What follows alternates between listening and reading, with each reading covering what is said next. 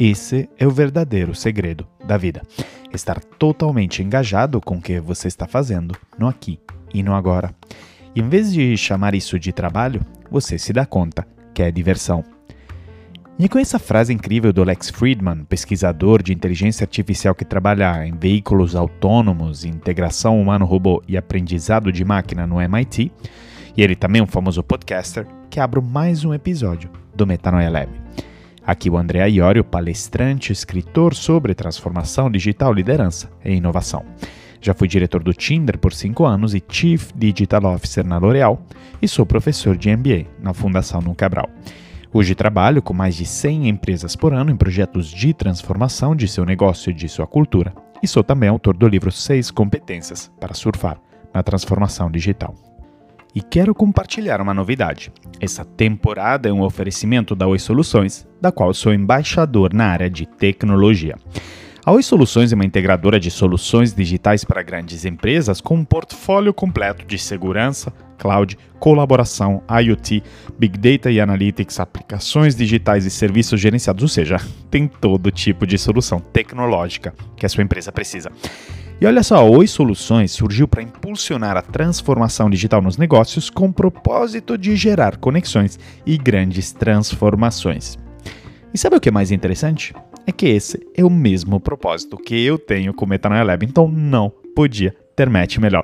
Ao mesmo tempo, esse é o propósito dos consultores da Oi Soluções, que entregam soluções customizadas para seus atuais desafios de negócio.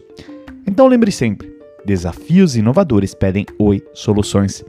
Mais detalhes no site oisoluções.com.br ou entre em contato com o consultor Oi Soluções.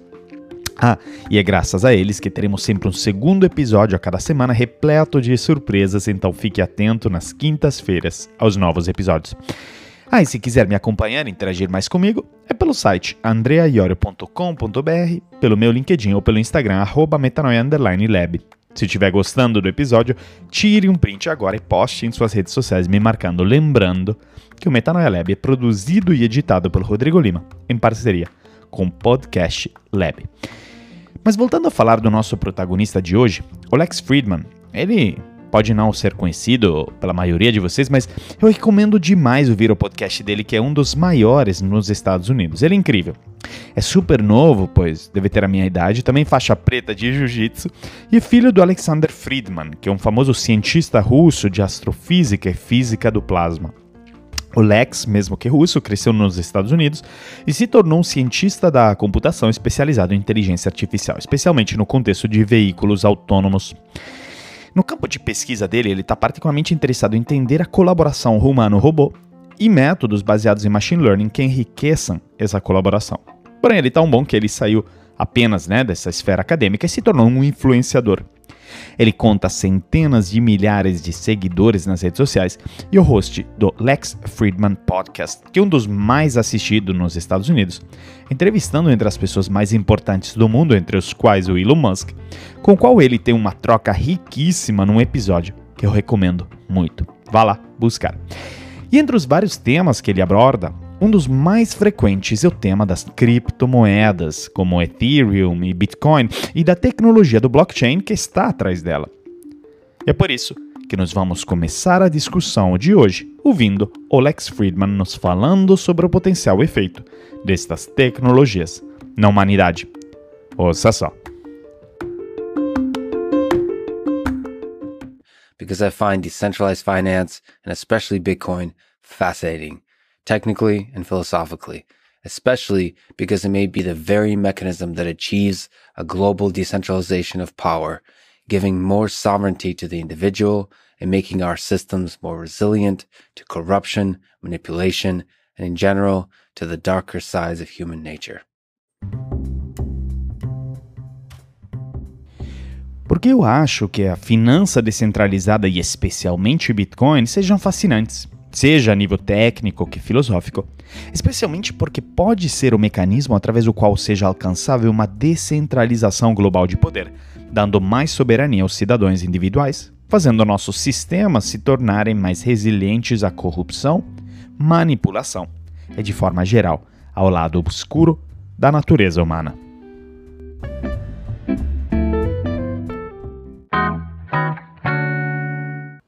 Sabia que em fevereiro de 2021, uma palavra de quatro letras, tweetada pelo Elon Musk, criou milhões de dólares a mais em valorização para uma criptomoeda que até então era quase desconhecida. Inclusive, foi nascida como uma brincadeira. Pois bem, essa palavra foi Doge e se referia ao Dogecoin, uma criptomoeda criada como sátira às próprias moedas digitais e que é baseada num popular meme do Doge, que é uma cadela Shiba Inu que é geralmente acompanhada por frases como wow, much, such, gramaticalmente tudo errado.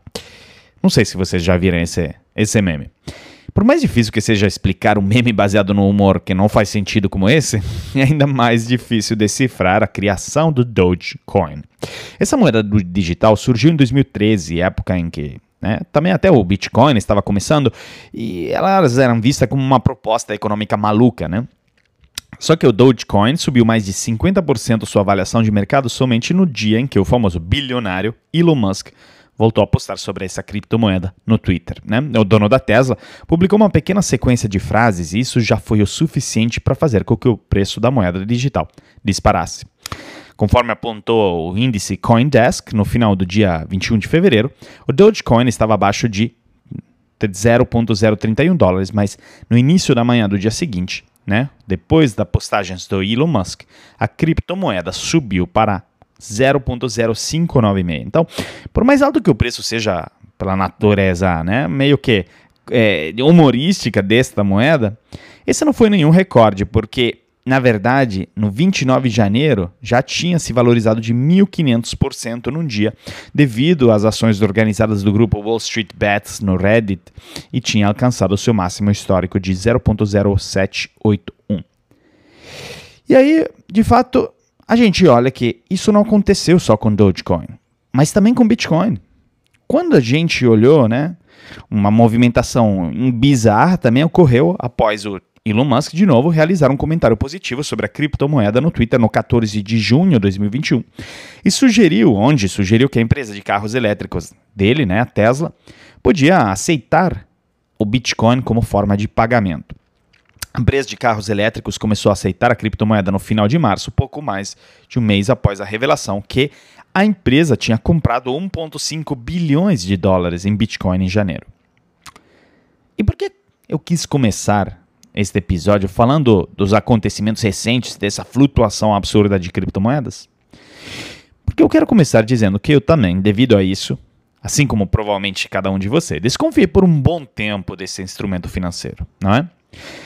Essas moedas são difíceis de entender, intangíveis, tem um monte de histórias terríveis sobre criptomoedas sumindo e falindo e golpes e também tem tanta especulação que desconfiamos delas, não é? E a minha primeira aproximação ao mundo das criptomoedas foi em fim de 2017, que para quem bem lembra, é uma época que o Bitcoin estava bombando e alcançou o maior valor de sempre. Também, todo dia estava surgindo uma nova moeda através das famosas ICOs, né? Initial Coin Offerings, que eram tipo IPOs, mas de novas moedas. Muitas pessoas largaram seus empregos para virar traders de criptomoedas e ainda lembro muitos amigos meus italianos fazendo isso. E até meu irmão me martelando tanto sobre abrir uma conta no Coinbase e investir em Bitcoin que eu acabei escutando ele e comprei mil euros de Bitcoin e Ethereum, né, 50 e 50, que é outra moeda da qual iremos falar depois. O que eu não sabia era que eu comprei, na época, mais cara de sempre até então. O Bitcoin e o Ethereum despencaram logo em seguida. E fiquei super frustrado por um bom tempo, uns dois, três anos, sem olhar nem o Coinbase, porque o valor estava lá embaixo quando, recentemente, o valor das criptomoedas voltou a níveis acima dos anteriores até. Mas naquela época, então, bom, o meu investimento retornou por enquanto, mas na época eu investi por especulação, pouco entendia o que estava atrás disso. A única vez em que eu aprofundi o tema talvez foi no South by Southwest 2018, quando assisti uma palestra do cofundador do Ethereum, o Joseph Lubin, sobre as peculiaridades desta moeda, que na verdade é mais do que uma moeda. São contratos inteligentes, pelas quais eu comecei a me interessar, inclusive, bem mais do que Bitcoin. Mas de forma geral, foi só recentemente que eu tratei de entender mais sobre criptomoedas e, aliás, o podcast do Lex Friedman tem sido meu grande aliado, pois ele entrevista algumas das personalidades mais importantes desse mundo, incluso o Vitalik Buterin, o fundador do Ethereum na prática, que além de um gênio, uma figura muito engraçada. E o que eu aprendi de forma simplificada eu quero transmitir para você, Metanoia Lover, pois eu sei bem o quão complicado é esse assunto, mas ao mesmo tempo ele é fundamental. Vamos começar falando da tecnologia que está atrás de tudo isso, ou seja, o blockchain. De forma resumida, o blockchain é um sistema que permite rastrear o envio e recebimento de alguns tipos de informações na internet. São, são pedaços de código gerados online que carregam informações conectadas, né, como blocos de dados que formam corrente, e é daí que vem o nome. É esse o sistema que permite o funcionamento e transação das chamadas criptomoedas. E o conceito de blockchain surgiu em 2008 no artigo acadêmico Bitcoin, um sistema financeiro eletrônico peer-to-peer -peer, da autoria do Satoshi Nakamoto, que é um pseudônimo do suposto criador de Bitcoin, que até hoje ninguém sabe quem é. E nesse material, blockchain é definida como uma rede que marca o tempo das transações, colocando-as em uma cadeia contínua no hash. Irei explicar tudo isso. Formando um registro que não pode ser alterado sem refazer todo o trabalho. Basicamente, a tecnologia surgiu para que o Bitcoin pudesse existir, mas a possibilidade de uso do blockchain vão muito além das criptomoedas. E para explicar como funciona, eu quero que você pense na seguinte metáfora. Pense num trenzinho de brinquedo cujos trilhos estão espalhados pelo globo inteiro, pelo mundo. Os trilhos são a computação em nuvem. Não um, mas vários trilhos formam uma rede global. E cada matéria, né, cada coisa vai dentro de um vagão que é validado por máquinas espalhadas pelo mundo. O vagão é um hash, o que eu mencionei antes, ou seja, uma função matemática que pega uma mensagem, um arquivo e gera um código com letras e números que representa os dados enviados se aprovado, ele é selado com um código complexo de letras e números e se junta a outros vagões. Para aumentar ainda mais a segurança, cada vagão carrega seu código e o código do, do vagão anterior. Assim, caso alguém tente invadir um vagão, será preciso desvendar mais do que um código só. E essa rede de trenzinhos não tem dono, e por isso todos os envios são registrados num livro disponível para qualquer um acessar. Esse livro é o chamado Ledger, uma espécie de documento onde todas as transações são gravadas. Mas não é possível ver o que foi enviado nem quem o enviou, apenas quando houve um envio. E realizar todas essas operações é complexo. São poucas as pessoas que têm as máquinas necessárias para criar os códigos que selam os vagões e juntá-los com os outros, e por isso são remuneradas por esse trabalho. Essas pessoas são as chamadas de mineradoras, responsáveis para calcular o hash certo de cada bloco para formar a ligação entre eles. O interessante, você já percebeu tudo pela descrição acima, é que tudo isso é descentralizado, não depende de órgãos governamentais ou centralizados e assim por diante, e é por isso que o Lex fala que, segundo ele, é o futuro do sistema financeiro. Agora, vamos para a primeira grande criptomoeda construída em cima do blockchain, ou seja, o Bitcoin.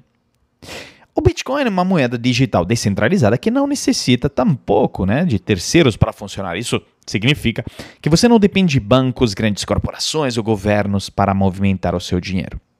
Com Bitcoin, o dinheiro é realmente o seu. E o Bitcoin foi a primeira criptomoeda do mundo e há oito anos funciona sem qualquer interrupção, baseada numa rede descentralizada né, de blockchain. E foi criada por esse Satoshi Nakamoto, que é um apelido porque ninguém sabe quem é até hoje e tem especulação sobre quem fundou Bitcoin. E hoje em dia, o Bitcoin está de volta com sua valorização mais alta de sempre. Digo hoje, em agosto de 2021, com o Bitcoin valendo 239 mil reais. E entre as suas características estão o baixo custo de transação, a privacidade, a rapidez de troca e o fato que existe um teto né? Um teto máximo de 21 milhões de bitcoins em circulação. E o fato de ter um teto, para mim, é também um pouco um fator limitante. Que faça com que o Bitcoin seja mais um elemento especulativo e não uma moeda de troca de fato, porque sendo que há um teto, a tendência é de se valorizar, porque você não pode imprimir mais Bitcoin. E na expectativa de uma valorização, para você que tem Bitcoin na sua carteira, hoje não faz sentido gastá-lo. Gastá-lo em algo que hoje tem a perspectiva, pois né, a perspectiva do Bitcoin é de se valorizar no futuro. É o oposto da inflação, onde você quer comprar hoje porque o dinheiro vai valer menos amanhã. Veja esse caso. Bem no comecinho da época do Bitcoin, um desenvolvedor pagou duas pizzas com 10 mil Bitcoin, que na época valiam 40 dólares. Apenas para testar como era a transação. Sabe quanto valem esses 10 mil Bitcoins hoje? Bom, mais de 372 milhões de dólares. Bom, você acha que o cara está arrependido hoje? Com certeza. E agora você já entendeu a minha visão do Bitcoin. Uma moeda super inovadora, mas com características que, ao meu ver, não farão essa criptomoeda mudar o mundo. Agora, que entra em jogo, o Ethereum. Eu não vou me alongar muito porque poderíamos falar horas sobre isso e quero que seja você a estudar e se informar mais sobre o Ethereum depois dessa discussão, né? E o principal componente do Ethereum são os contratos inteligentes. E por isso, o Ethereum não é uma criptomoeda, mas é um, uma plataforma de programação, embora também tenha uma criptomoeda própria que é o Ether. E os contratos inteligentes são responsáveis por facilitar, verificar e colocar em prática de forma digital e autônoma os termos pré-definidos de um contrato. Isso só é possível graças às características do blockchain, que são segurança, imutabilidade e transparência. Vamos fazer o exemplo que você queira comprar uma casa. Toda transação pode ser feita por meio de contratos inteligentes. Se você tiver os termos do contrato e vincular o pagamento com criptomoedas, como no caso do Ether, quem fará as análises das condições do contrato e verá se todas as cláusulas foram cumpridas é simplesmente um código de computador. Se tiver tudo ok, ele libera o dinheiro do comprador para o vendedor, trazendo mais agilidade e segurança. Assim que a principal característica de um contrato inteligente é que ele possui uma execução que não depende da confiança entre as partes, ou seja, não é necessário depender de terceiros para executar as condições, tudo é feito por meio de códigos. O fato de ter focos em contratos e não só em moedas faz com que muitas pessoas considerem a plataforma Ethereum mais amplas do que o Bitcoin, já que seus usos vão muito além da criptomoeda permitindo a criação de contratos inteligentes para diferentes áreas e aplicações. Também o fato de ser mais ampla, a plataforma Ethereum pode ser bastante revolucionária, permitindo a criação de contratos sem a necessidade de cartórios e outras burocracias, podendo fazer várias transações com segurança para a internet, até com pessoas desconhecidas ou de outros países. Eu sou fã. Agora vamos dar uma respirada e dar um passo atrás. É muito conteúdo, eu sei. E para entender tudo isso que nós estamos falando, de alguma forma, ou qualquer pessoa tem que pensar de forma profunda. São conceitos complexos, não é? Mas pensar de forma profunda não é tão fácil, ainda mais no mundo de hoje, onde somos bombardeados constantemente por informações. E é por isso que temos que aprender a pensar de forma profunda, que é justamente do que o Lex Friedman nos fala no próximo trecho. Ouça só. You know, I also value deep thinking where you think it's almost meditative. You think about a particular concept for long periods of time. The programming you have to do that kind of thing for. You just have to hold this concept like like you, you, you hold it and then you take steps with it, you take further steps and you you're holding relatively complicated things in your mind as you're thinking about them. And there's a lot of I mean the hardest part is there's uh, frustrating things like you take a step and it turns out to be the wrong direction, so you have to calmly turn around and take a step back, and then it's you're kind of like exploring through the space of ideas.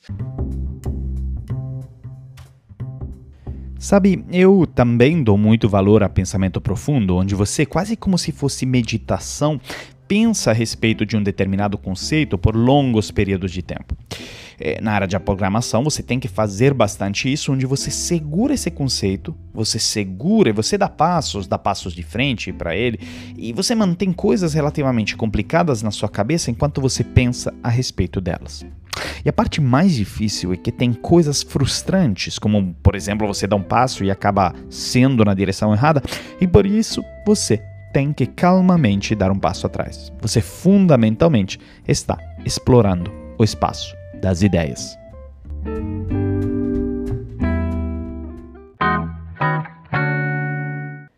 Você sabia que as melhores descobertas matemáticas foram feitas por pessoas em sua adolescência ou no começo dos seus 20 e poucos anos?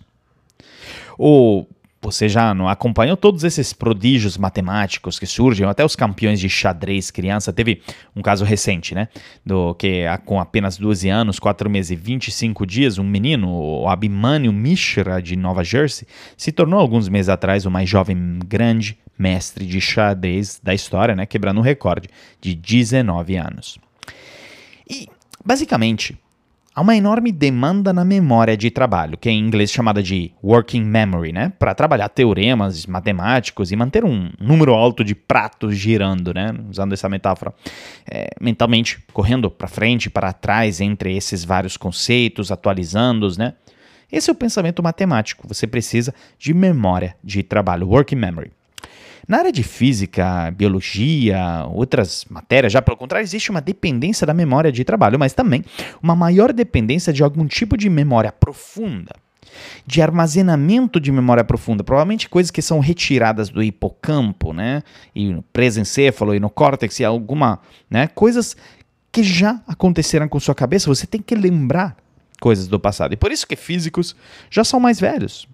Realmente você está puxando da sua biblioteca mental, né? Então já é diferente da matemática, onde você não precisa ter muito background. Então, basicamente, usando uma metáfora, né? Nem tudo é RAM, né? Memória RAM igual computador, né? Isso é a matemática.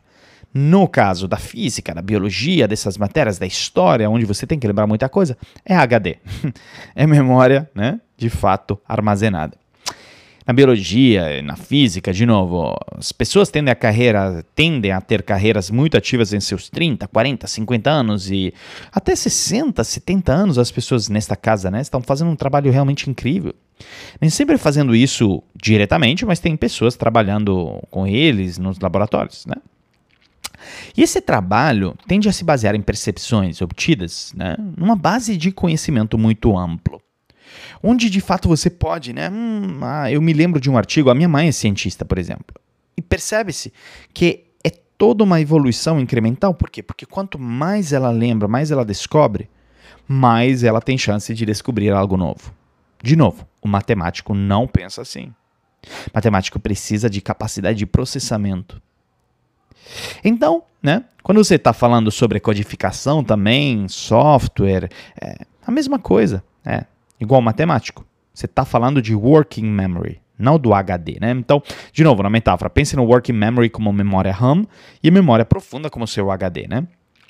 Quanto mais envelhecemos, mais armazenamos em nosso HD. E por um lado, tudo isso é ótimo porque vira experiência em cima da qual nos trazemos insights, mas ao mesmo tempo tem dois grandes problemas com isso. Nos enraiza em crenças e ao mesmo tempo tira um pouco de nosso poder de processamento de pensamentos profundos, porque sempre conectamos o que está em nossa cabeça com algo que já vivemos ou aprendemos no passado. E é por isso que talvez a parte mais difícil de pensar seja repensar um pouco como Adam Grant já nos disse no episódio 60. Nós precisamos ser tão bons ao repensar quanto somos ao pensar. Porque, diante da sua memória profunda, de suas experiências passadas, você tem que constantemente se perguntar: bom, como faço isso de coisa de forma diferente? Porque normalmente a primeira coisa que fazemos diante de um problema ou de uma situação é que a enquadramos em um padrão. Buscamos padrões por facilidade e, fundamentalmente, uma vez que a gente né, identifica este padrão, aí é, o que fazemos é testar algoritmos de solução. Nós não pensamos profundamente. E esse é um problema. Vamos por parte. Eu, eu quero começar fazendo um rápido teste aqui. Qual das seguintes três opções é a mais fácil e exige menos esforço? 1. Um, subir uma colina íngreme e acidentada. 2. Correr horizontalmente em uma esteira. Terceiro, descer em uma colina íngreme e acidentada. Pense bem, qualquer movimento vertical, seja de subida e descida, requer muito foco, esforço, estresse e é por isso que você vai provavelmente dizer que a opção B é a mais fácil. Apenas correr de forma lateral. Correr 100 metros para frente parece muito mais conveniente do que dar um lance de 20 degraus numa escala, não é? Não é surpresa que, mesmo no reino do pensamento, correr na direção do problema é muito mais fácil do que aprofundar-se nele primeiro, ou seja, descer. Por isso que nos vamos de forma horizontal. Aprofundar-se em um problema, o conceito requer muito foco, esforço e estresse, e esse é o paradoxo do pensamento profundo. É comum nos sentirmos mais confortáveis em apenas nos ater a nossas ideias intuitivas sobre a resolução de um problema em questão? Sempre nos olhamos para um problema, conceito, né? De fato, é, sempre que olhamos para um problema, conceito, todo o conhecimento presente sobre o problema entra em ação aplicamos todas as respostas intuitivas que chegam até nós, uma após a outra, experimentando coisas e verificando como elas funcionam. Né? Muitas vezes é uma estrada longa e tortuosa e leva muito tempo para chegar à solução, mas é confortável. É um movimento horizontal para frente em vez de ser uma subida ou uma descida. E dá uma sensação de conforto, né? Mas isso é muito perigoso. É o que o Lex Friedman diz ser perigoso na frase anterior e ele sempre repete isso em seu trabalho. Agora você vai justamente me dizer, tudo bem até agora, André, mas entendi que é preciso ter mais pensamento profundo, mas o que é esse pensamento profundo? Ou famoso deep thinking, né? Pergunta mais do que certa. A definição mais interessante que eu achei é do William P. Byers, autor do livro Deep Thinking: What Mathematicians Can Teach Us About the Mind, ou seja, pensamento profundo, o que os matemáticos podem nos ensinar sobre a mente humana. E ele diz que fundamentalmente o pensamento profundo é pensar de forma como a mente funciona naturalmente, não algo que a mente deve ser coagida a fazer.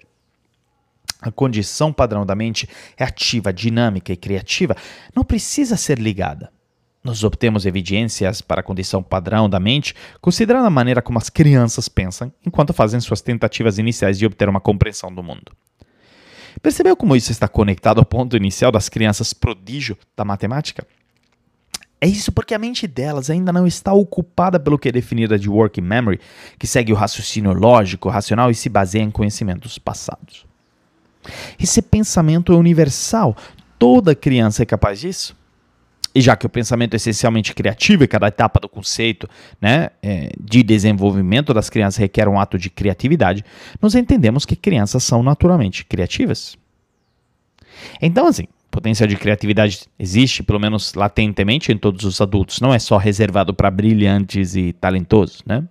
Mas a gente perde contato com a criatividade justamente pelas experiências e conhecimentos que acumulamos ao longo da vida. Quais são as características do pensamento profundo? Como já falamos, o primeiro é a naturalidade. O fato de que o pensamento profundo se encontra no desenvolvimento de crianças pequenas leva ao entendimento de que pensamento profundo é a maneira natural como a mente funciona. Não pode ser aprendido, ensinado, a menos que não seja inibido, reprimido. E geralmente é presente na aprendizagem, no desenvolvimento conceitual, na criatividade. O segundo grande elemento é a dificuldade. O pensamento profundo é sempre gerado por algo que é problemático. Né? Esse problema pode se manifestar como uma ambiguidade, uma incompatibilidade ou mesmo uma contradição. Como resultado, o pensamento profundo é sempre difícil. E você vai me dizer, mas como assim é difícil se é algo natural, né? Pense um bebê aprendendo a andar. Andar é natural, mas aprender a andar é difícil. Isto exige muito esforço e vontade de superar muitos erros e fracassos. Todos os eventos significativos de aprendizagem e criatividade serão encontrados por esses dois componentes: algo inato, que leva alguém a fazer o esforço, e algum obstáculo que impede o sucesso final. E terceiro, incerteza e incompletude. O pensamento profundo é baseado no desconhecido e no incerto, e, portanto, o pensamento profundo sempre inclui abandonar o conhecido e o certo. A incerteza é como as coisas estão. Certeza, por outro lado, só pode ser encontrada dentro de um estabelecido sistema conceitual.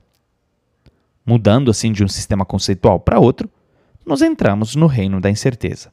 Mas talvez é ali onde você abraça o potencial do pensamento profundo. Quero encerrar mais este episódio do Metanoia Lab com uma frase do Lex Friedman que diz: Você está continuamente cultivando o seu passado como um meio de controlar o seu futuro. Percebe como o nosso passado nos condena, usando o trocadilho com o filme brasileiro que fez muito sucesso, a pensar de forma superficial e não profunda, na medida que a gente resgatar né, o nosso passado o tempo todo? A mesma coisa acontece com o pensamento profundo. E a mesma coisa acontece com empresas. Para empresas que são líderes de mercados e bem-sucedidas, o sucesso do passado pode se tornar a cruz a se carregar no futuro, pois elas fazem de tudo para proteger esse sucesso, né? em determinados casos, fechando os olhos diante das evidências de um mundo que está mudando, de um cliente que está mudando e de uma tecnologia que está mudando. Por isso eu te pergunto: você está mudando o seu leque de pensamentos, crenças e opiniões na rapidez que o mundo está mudando, que o seu cliente está mudando, que a tecnologia está mudando? Porque se a resposta for não, a sua taxa de mudança interna significa estar inferior à taxa de mudança externa e nós corremos o risco de ficarmos obsoletos. E ninguém de nós quer passar por isso. Reflita nisso como dever de casa e me conte qualquer ideia, dúvida, comentário, até mesmo reclamação. É só entrar em contato comigo pelo site andreaiorio.com.br, pelo Instagram arroba metanoia_lab ou por meu LinkedIn ou Instagram. Ah, e se você gostou desse episódio, tire um print agora, me marca no Instagram ou no LinkedIn, vai ser o máximo saber o que você achou. Lembrando que este episódio é um oferecimento da Oi Soluções, a integradora de soluções digitais para sua empresa. Lembre sempre, desafios inovadores pedem Oi Soluções. Entre em contato com o consultor Oi Soluções e saiba como um portfólio de segurança, cloud, colaboração, IoT, Big Data e Analytics, aplicações digitais e serviços gerenciados podem transformar o seu negócio. Mais informações no site oisoluções.com.br. Até o próximo episódio, Metanoia Lovers, e muito obrigado pela atenção.